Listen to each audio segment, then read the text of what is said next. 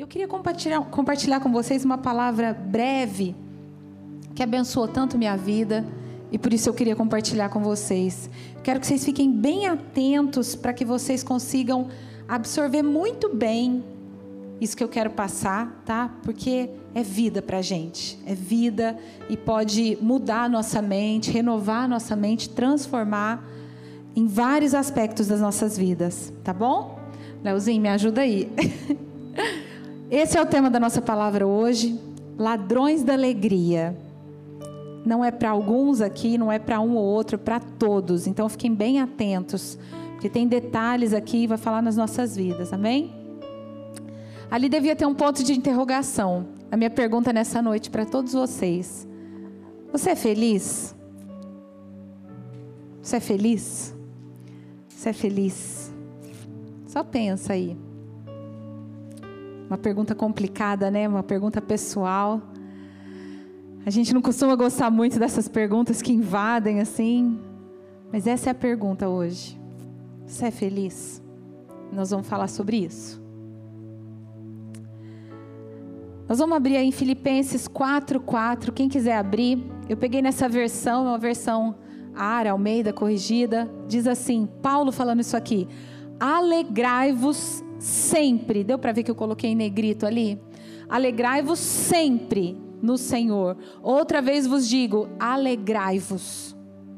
Sabe o que é engraçado? Paulo escreveu isso, sabe quando? Ele não escreveu isso numa festa. Vamos nos alegrar nessa festa, nessa comemoração. Quando ele escreveu isso, ele estava preso.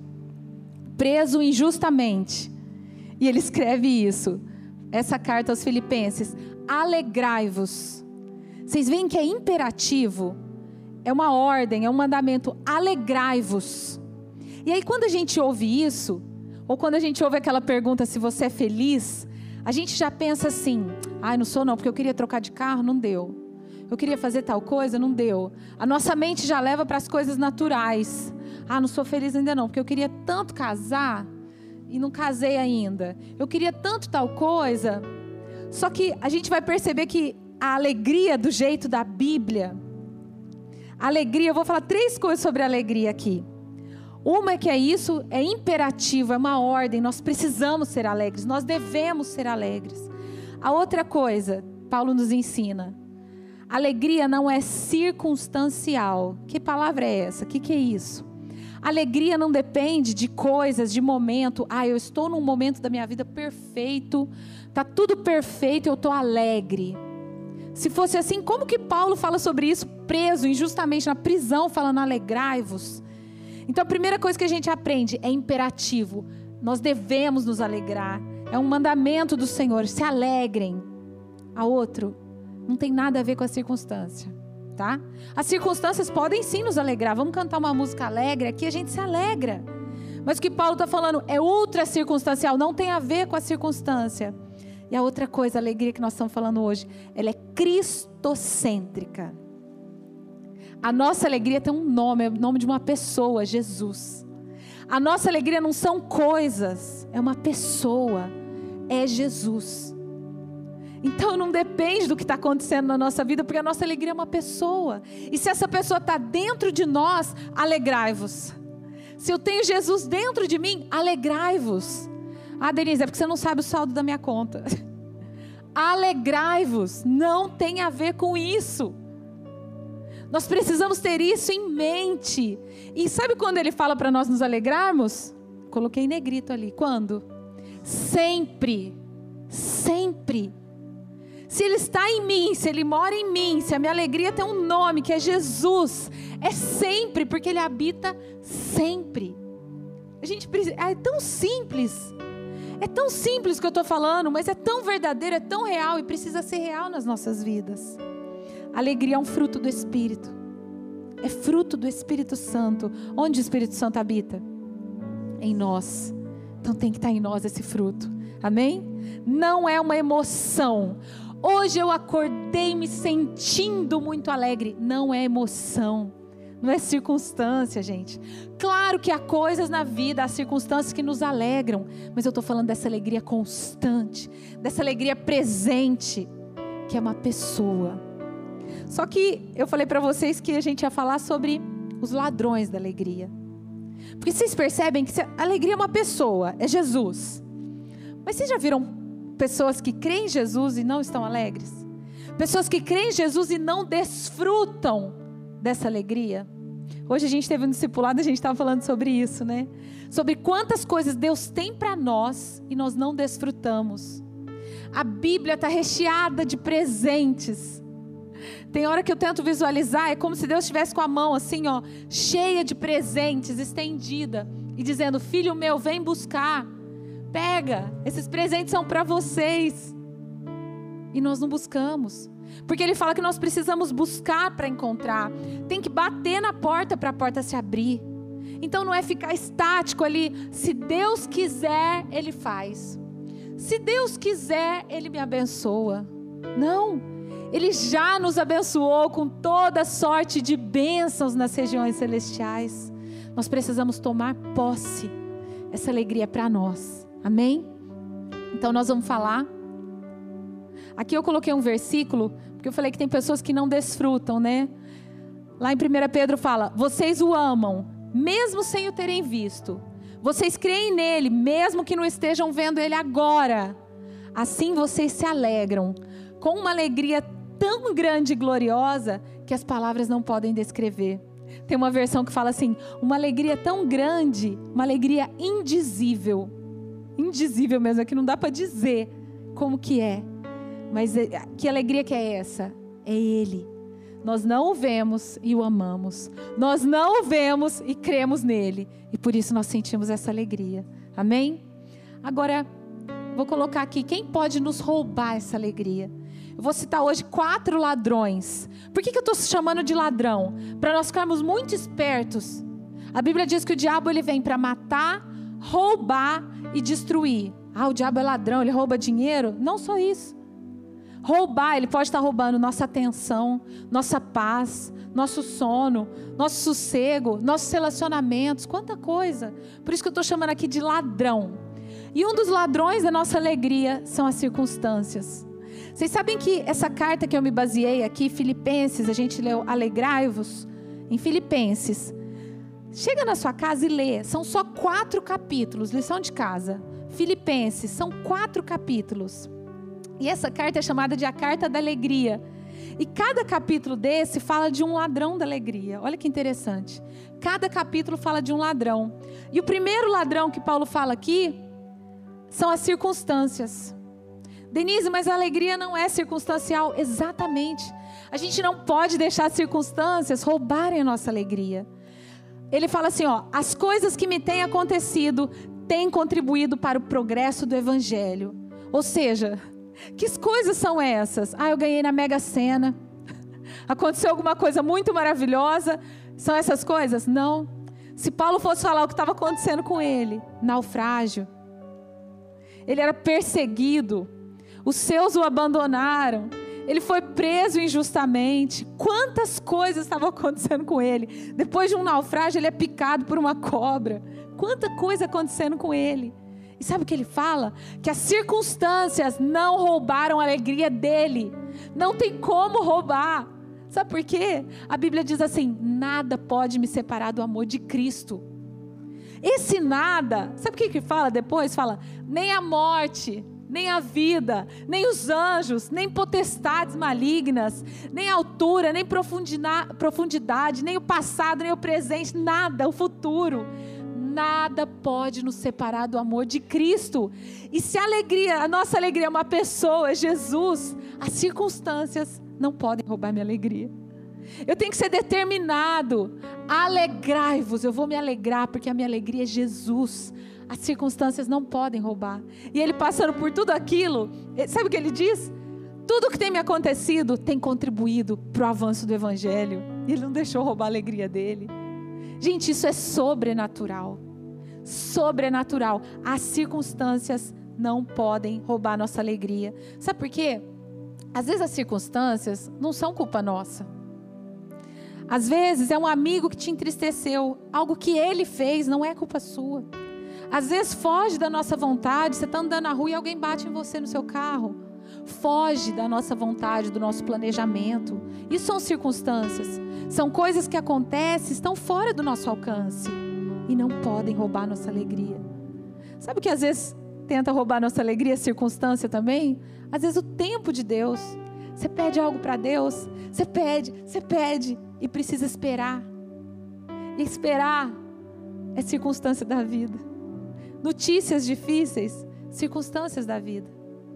Para quem é pai, às vezes uma atitude de um filho que não é culpa sua, foi decisão dele e vem para entristecer circunstâncias da vida. Às vezes um diagnóstico, alguma coisa que vem, circunstância da vida e não pode roubar nossa alegria. Não pode ser ladrão da nossa alegria. A gente tem que ter essa perspectiva de Paulo aí. Tudo que tem me acontecido tem contribuído para o Evangelho. Sumiu aqui, Leozinho. Tem contribuído para o Evangelho. Perspectiva de Deus para olhar as nossas vidas. Amém? O segundo ladrão, as pessoas. Aí pega, hein? Pega, hein? A gente chora mais por causa de pessoas do que por causa de coisas. Posso falar que as pessoas nos fazem chorar mais do que as circunstâncias, às vezes. Não é verdade? Por quê? As pessoas nos dizem coisas que nos magoam, fazem coisas que nos magoam, nos entristecem. E aí é onde que pega. Esse já é o segundo, já é Filipenses 2. Falei para vocês que são quatro capítulos. E aí Paulo fala isso. Seja a atitude de vocês a mesma de Cristo. Embora ele sendo Deus, ele não considerou que o ser igual a Deus era algo que ele devia pegar-se, mas ele esvaziou-se de si mesmo, vindo a ser servo. Tornando-se semelhante aos homens, sendo encontrado na forma humana, humilhou-se a si mesmo e foi obediente até a morte morte de cruz. Sabe o que está falando esse versículo? Ele sendo Deus, ele veio aqui na forma humana. Ele, é engraçado, a Bíblia fala assim: ele criou o mundo todo e ele entrou no mundo que ele criou. E ele vem como homem, se humilha. Ele não, ele sabia que ele era Deus, mas olha, ele não considerou que o ser Deus era algo que ele devia se apegar. Sabe o que está falando aqui? Nós precisamos ter os outros, a Bíblia diz isso. Os outros como superiores. Sabe o que é isso? Não é o outro é mais que eu, não. Você dá honra ao outro, você dá lugar ao outro. O pastor Eli usa uma expressão: se tiver dois bifes, um bem grande e um pequenininho, qual que você pega? e tem um irmão que vai vir depois de você, e aí? Sabe o que é isso? Nós precisamos aprender isso aqui com Jesus. Amar o próximo. Sabe o que? Perdoar. Se nós tivermos isso, ele era Deus. Ele era Deus, ele vem como servo e se humilha. E aí? Não existe vida feliz sem perdão. Não existe casamento feliz sem perdão. Não existe família feliz sem perdão. Não existe igreja feliz sem perdão. O perdão é a faxina da alma, é saúde para o corpo, é um detox para a gente. Sabe por que eu estou falando isso de Jesus? Se humilhar.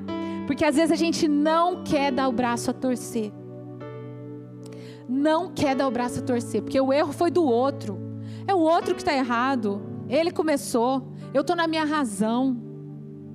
E sabe para quem que faz mal a falta de perdão? Para a gente mesmo. Gente, olha isso. A falta de perdão rouba a nossa alegria. A falta de perdão, a Bíblia fala, não deixa crescer em vocês raiz de amargura.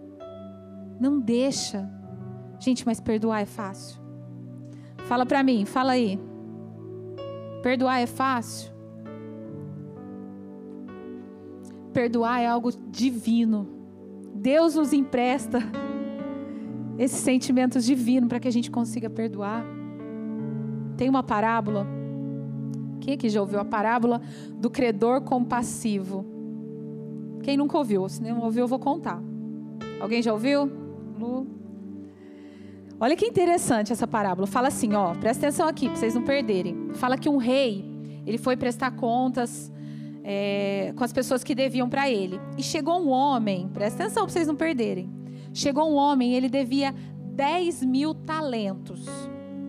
E aí o rei fala assim: Eu vou, vou pegar sua mulher, seus filhos, e até você me pagar o último centavo, 10 mil talentos.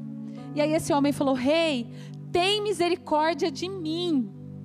Tem misericórdia, eu vou trabalhar, eu vou te pagar, mas tem misericórdia de mim. Aí o rei falou: Tá bom, eu vou perdoar a sua dívida, não precisa pagar nada. Pode ir embora. 10 mil talentos. E aí esse homem foi embora feliz. E aí passou uns dias, ele encontrou um homem que devia para ele. Quanto que devia para ele? 100 denários. E ele falou assim: "Me paga o que você me deve".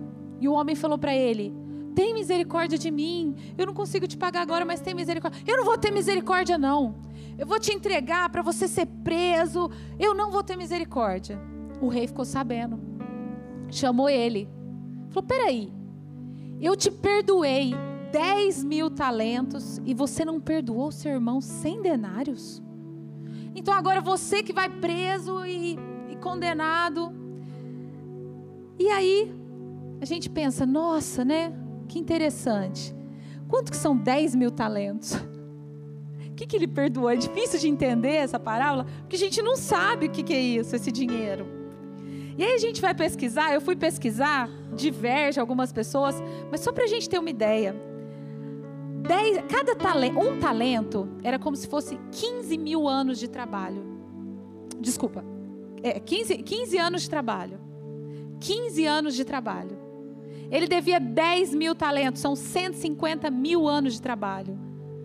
Jesus conta essa parábola, mas era algo impossível. Era como se ele colocasse algo muito grande. E sabe quanto que era um denário que aquele homem devia?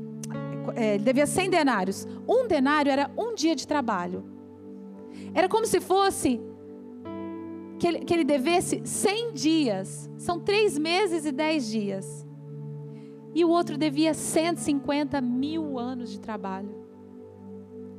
Ele foi perdoado de uma dívida impagável. E ele não podia perdoar 100 dias.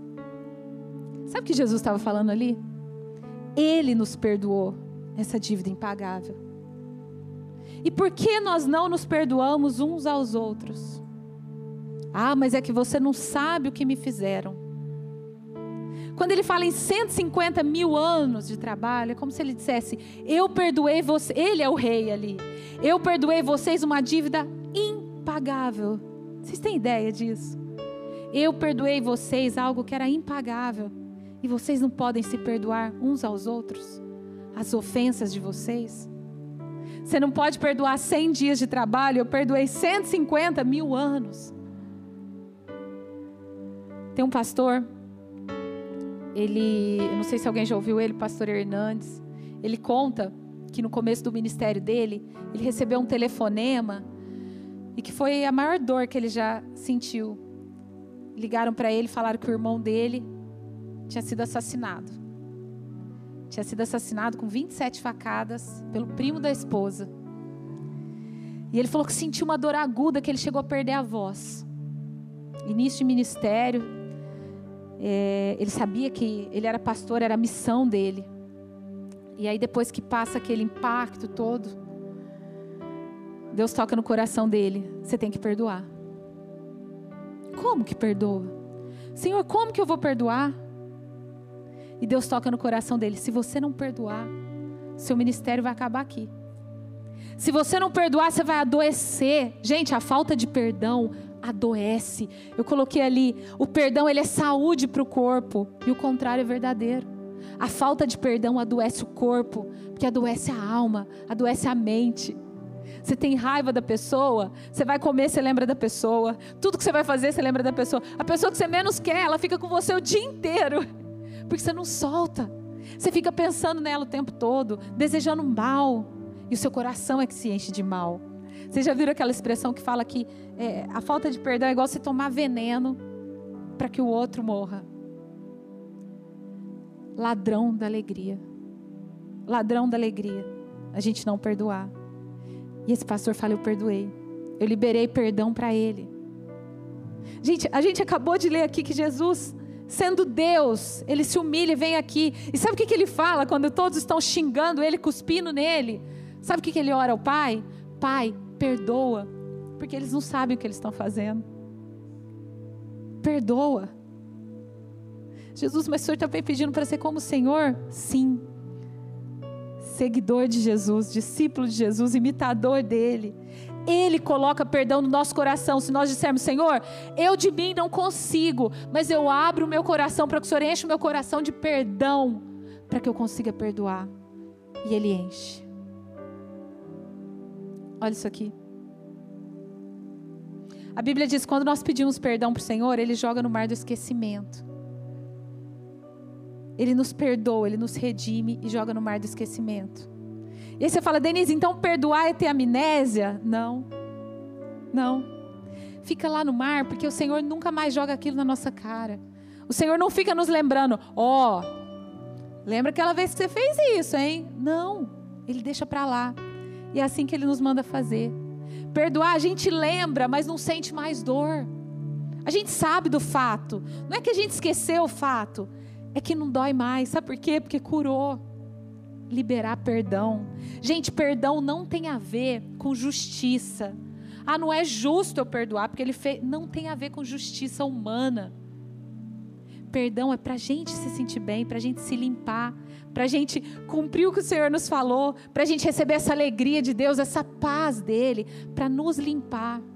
E sabe que a gente, a gente não, não se lembra, às vezes, quando a gente chegar diante de Deus, Ele vai olhar para o nosso coração e vai falar: e essa mágoa aí? Ah, mas o senhor não sabe o que o outro fez. Não, não, o outro não está aqui, eu estou falando com você. E esse sentimento que está aí dentro do seu coração? Não, Jesus, o senhor não viu que foi o outro que. Não, não, não estou falando com o outro. Cada um vai dar conta de si individualmente. Então aquilo que está dentro do nosso coração é responsabilidade nossa. E nós é que devemos tratar. Então, se há mágoa no nosso coração, ah, mas é por causa do outro. Não, não tem mais a ver com o outro. Se está no nosso coração, é nosso. Nós temos que cuidar. Nós temos que limpar. Nós temos que liberar perdão. Ainda que não pareça justo, não tem a ver com justiça humana, tá? Então, perdoar.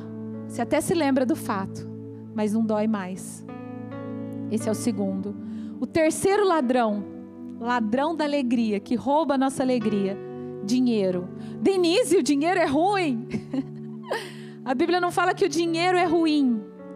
Olha o que, que fala. O amor ao dinheiro é a raiz de males, de todos os males. E alguns nessa cobiça se desviaram da fé e a si mesmos se atormentam com muitas dores. Eu falei para vocês que Filipenses é a carta do amor, esses quatro capítulos. No capítulo 3 fala isso.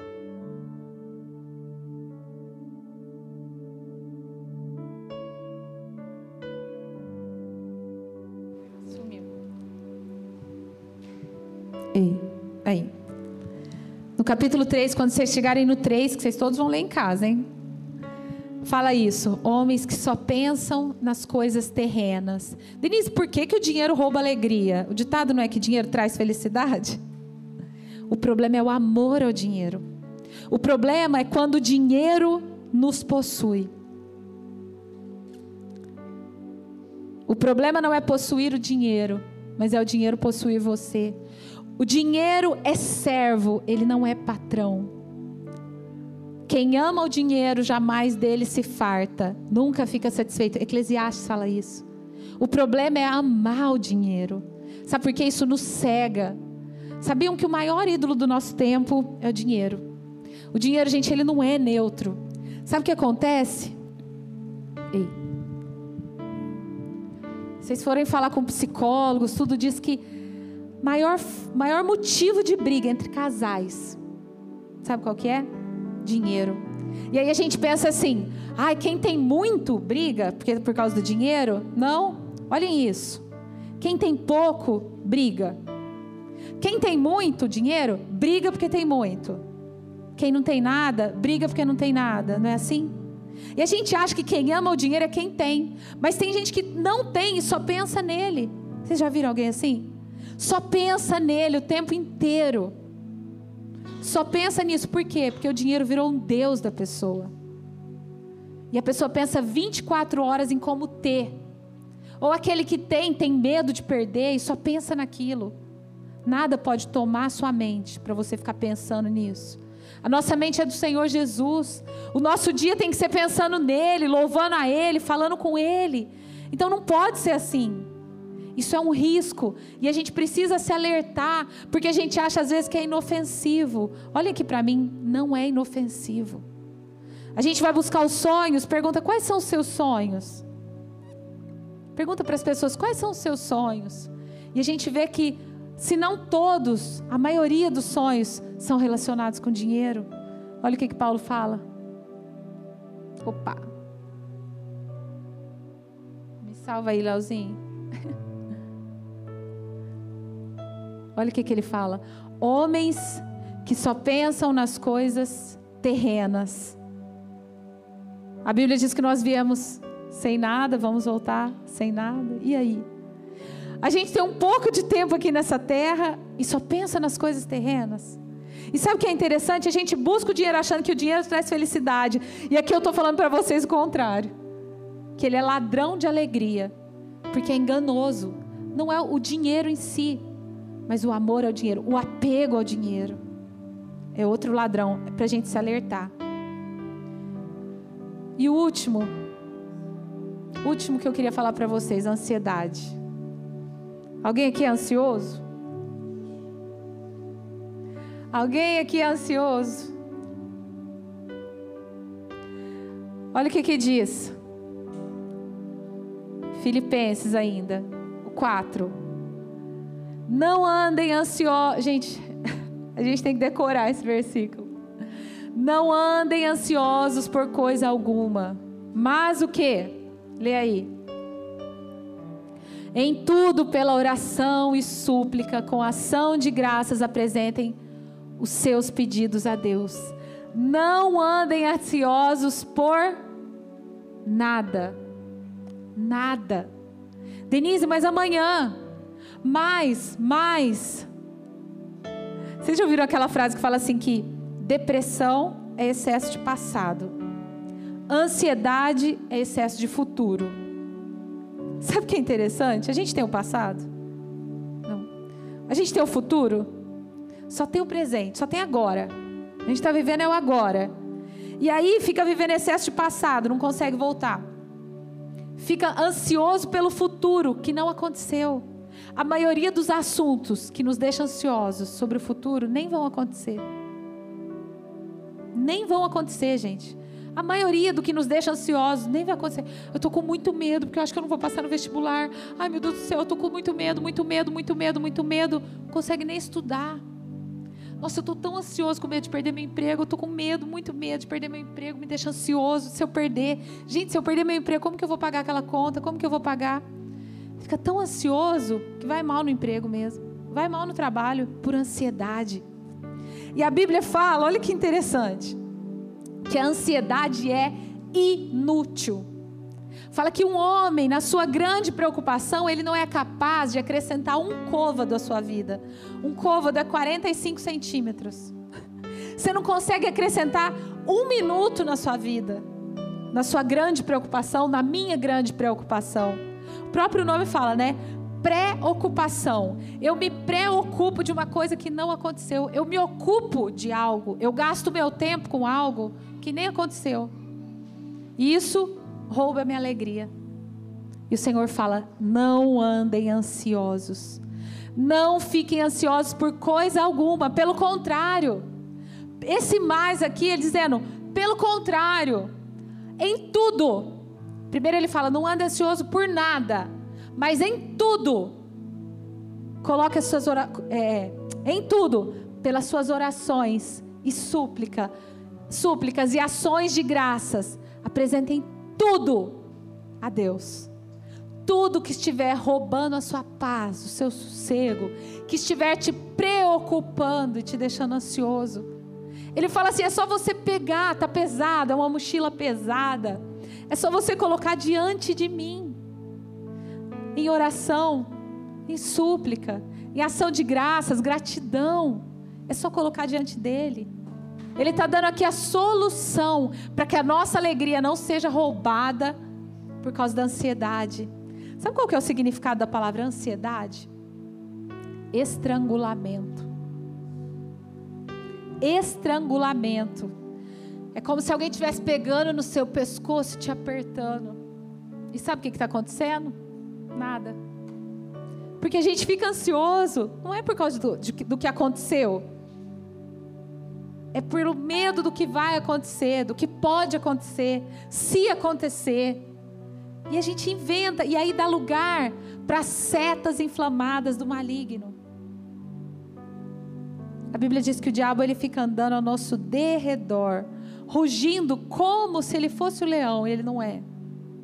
E ele fica procurando uma brecha. E essa brecha muitas vezes é na nossa mente. Porque diz que ele lança dardos. Eu fico imaginando igual uma, uma flecha assim, né? Ele jogando. Porque ele não pode nos tocar, nós somos do Senhor. Mas se nós dermos espaço na nossa mente, se a nossa mente estiver fraca e a gente abrir espaço, ele lança essas setas. Será que você vai perder o emprego? Acho que seu patrão te olhou torto. Será que você vai conseguir aquilo? Será que vai dar certo isso na sua vida? O serás para produzir medo, para produzir ansiedade dentro de nós e roubar alegria, que é Jesus em nós. Fica de pé.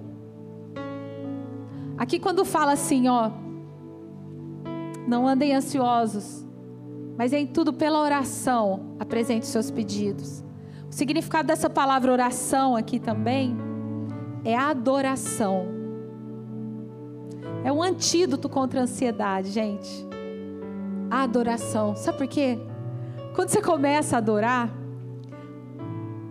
às vezes a gente acha assim que Deus quer que a gente adore a Ele para ele ficar maior, né? Senhor, tu és grande, poderoso, para ele ficar feliz que a gente está elogiando ele. Sabe por que, que a gente adora?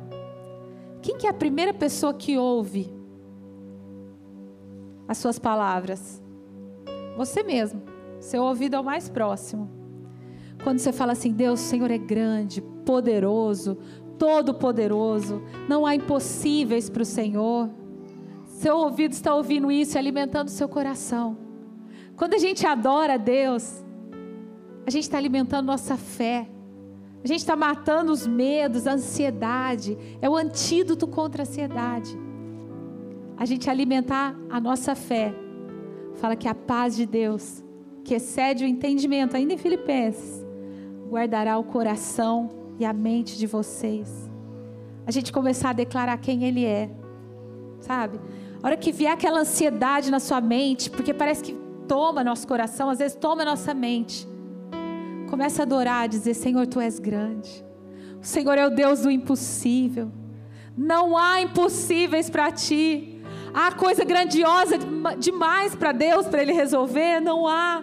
O Senhor é aquele que mede a terra com balança de precisão. O Senhor é aquele que fez os céus. O Senhor fez os mares, toda a terra. O Senhor nos criou.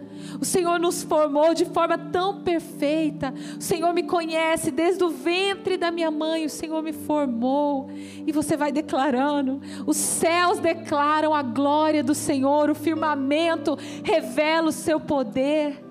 Nos quatro cantos a glória do Senhor enche. E você começa a declarar a grandeza de Deus. Os nossos problemas ficam desse tamanhozinho. Ansiedade some porque você começa a declarar a glória dele. São verdades e o seu coração começa a se encher, se encher de alegria, se encher dessa paz que excede o entendimento. Alegria é para aqueles que creem no Senhor, para aqueles que têm o Senhor. A nossa alegria é uma pessoa. Feche os seus olhos. Comece a falar isso. Deus, o Senhor é grande. Em adoração, o Senhor é poderoso. O Senhor é grandioso, o Senhor é tremendo. Oh Deus, o Senhor é o Deus dos impossíveis, Senhor. Agindo Deus, quem impedirá? Se o Senhor é por nós, quem vai ser contra nós? Deus enche o nosso coração. Enche, Senhor, o nosso coração de fé. Enche o nosso coração de alegria, Senhor.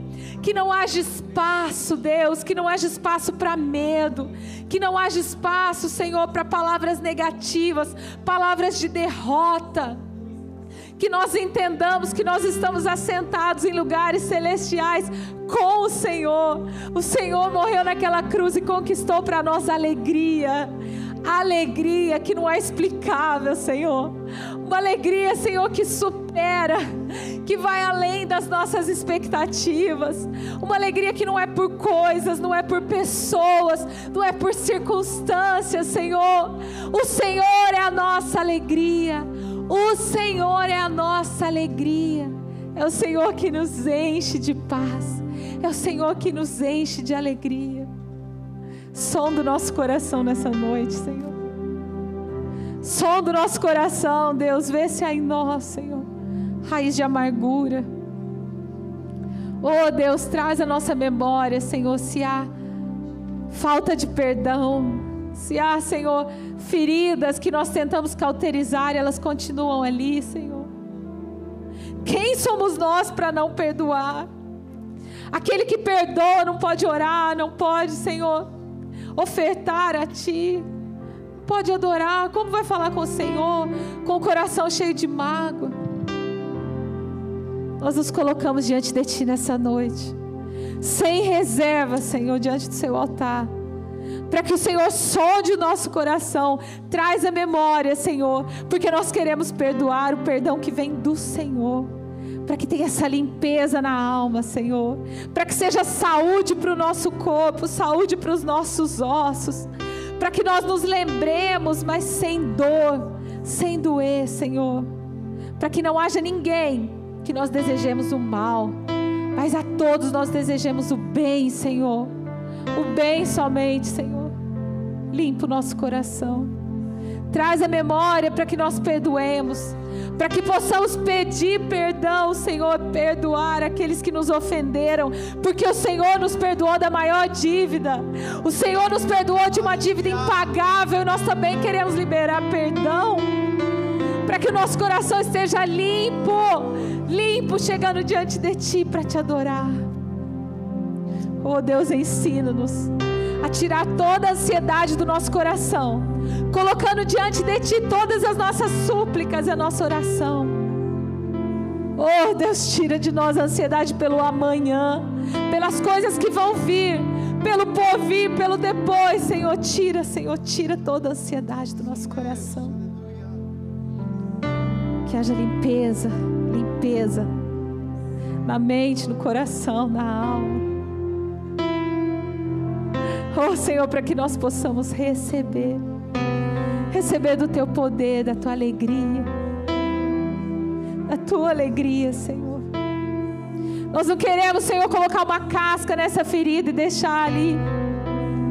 Nós queremos que o Senhor venha e cure, ainda que seja do passado, de um passado distante, traz cura nessa noite. Traz cura, Senhor, traz transformação para que nenhum desses ladrões roube a nossa alegria.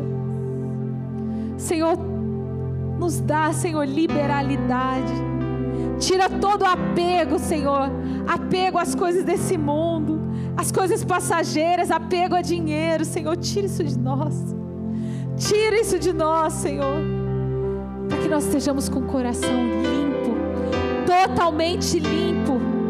Oh Deus, para receber de Ti um coração desimpedido, uma mente limpa e desimpedida para receber de Ti, Senhor. Pois nós precisamos, nós somos dependentes de Ti, nós carecemos da glória do Senhor. Limpa-nos, Senhor, e assim nós desfrutaremos da Sua alegria, de uma alegria total, plena, constante constante, Senhor, porque a nossa alegria é Jesus. A nossa alegria é o Senhor. A nossa alegria não são coisas, é uma pessoa. É Jesus. É o Senhor. Obrigado, Jesus. Obrigado porque nós temos para quem correr, nós corremos para Ti. Obrigado, Senhor, porque o Senhor é aquele que nos limpa. Senhor tira de nós toda mágoa, todo ódio, toda falta de perdão. Senhor nos limpa, Jesus para nós nos apresentarmos diante de Ti, limpos de coração, Senhor, e receber da Tua paz e da Tua alegria, Deus.